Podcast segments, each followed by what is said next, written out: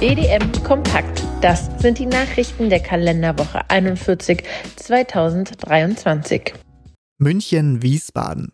Sondierungen nach den Landtagswahlen haben begonnen. Ihre deutlichen Zugewinne bei der Landtagswahl in Bayern haben die Freien Wähler auch den Bäuerinnen und Bauern zu verdanken. Das zeigt eine Analyse der Berufsgruppen. 37 Prozent wählten die Freien Wähler, 52 Prozent die CSU und 6 Prozent die AfD. Spannend wird daher sein, ob diese Wählergunst auch bei der Ressortverteilung berücksichtigt wird, sollte die Koalition aus CSU und Freien Wählern wie gewünscht fortgeführt werden. In Hessen möchte die CDU nach dem Agrarressort, das zukünftig vom Umweltbereich abgekoppelt werden soll, greifen. Die langjährige Ministerin Priska Hinz von den Grünen kandidiert nicht mehr. Glötz 8. 4% nicht produktive Flächen ab 2024 bindend um in 2024 die Agrargelder beantragen und erhalten zu können, müssen die antragstellenden Betriebe vier Prozent ihrer Ackerflächen aus der Produktion von Nahrungs- und Futtermitteln nehmen. Die EU-Agrarkommission war nicht mehr bereit, den Mitgliedsländern davon Ausnahmen, wie für 2023 geschehen, zuzugestehen. Für Betriebe mit weniger als 10 Hektar Ackerfläche gilt die Stilllegungsverpflichtung nicht. Aktueller Kenntnisstand ist, dass für eine erneute und dauerhafte Aussetzung der Glötz-8-Regelung das EU-Basisrecht geändert werden müsste. Dafür gibt es in Brüssel keinerlei Anzeichen. Berlin. Niedrigste Inflation seit Beginn des Ukraine-Kriegs. Nahrungsmittel als Preistreiber. Neben einem Preisgipfel fordern die Verbraucherzentralen unter anderem auch eine Preisbeobachtungsstelle, die über die Erhebung der Verbraucher- und Erzeugerpreise durch das Statistische Bundesamt hinausgehen müsse, indem sie aufzeigt, wie sich die Preisentwicklung zusammensetzt, um daraus Rückschlüsse auf Inflationstreiber zu ziehen. Da die Lebensmittelpreise hoch bleiben, obwohl Energiepreise und Inflation im September bei 4,5 Prozent sinken, wollen die Verbraucherschützer mehr Transparenz bei der Preisbildung. EU legt neue Nitratgrenzwerte für Lebensmittel fest.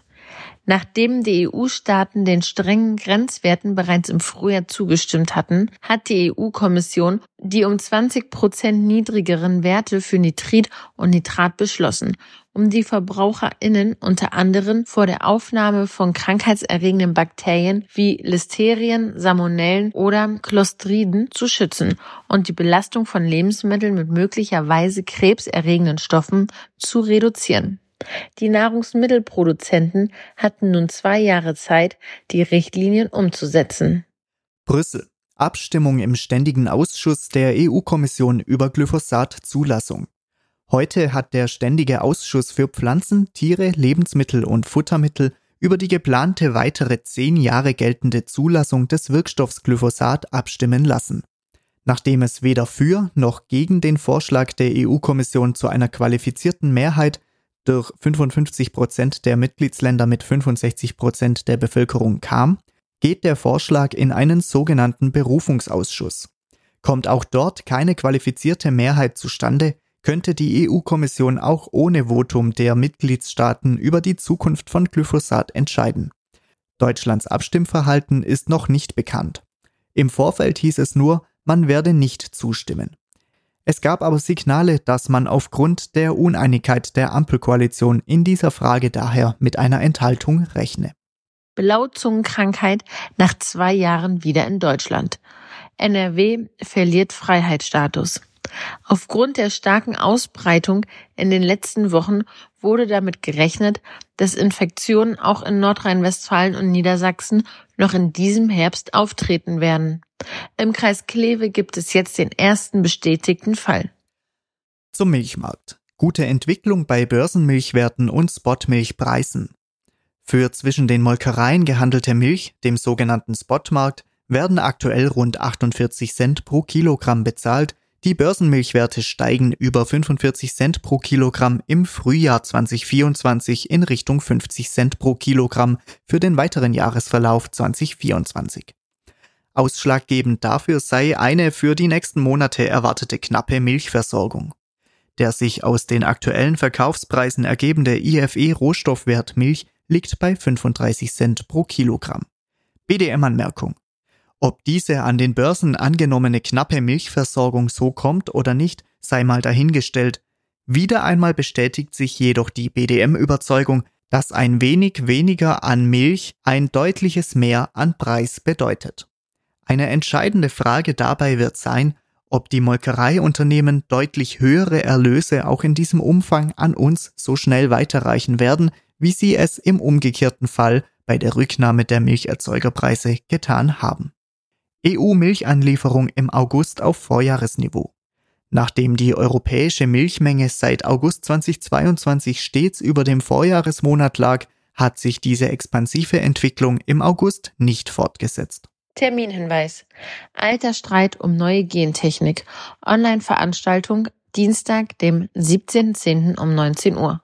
Die Arbeitsgemeinschaft evangelischer Haushaltsführungskräfte lädt zum virtuellen Gespräch mit Maria Neuchel, DEP, ein. Sie wird einen Überblick über den Stand der Verhandlungen in der EU geben. Der Link wird kurz vor der Veranstaltung unter www.def-bayern.de unter Veranstaltungen bekannt gegeben.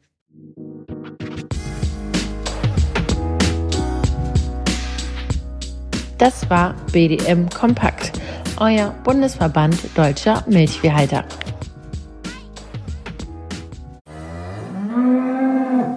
Hallo, hier ist Christian vom Kuhverstand Podcast.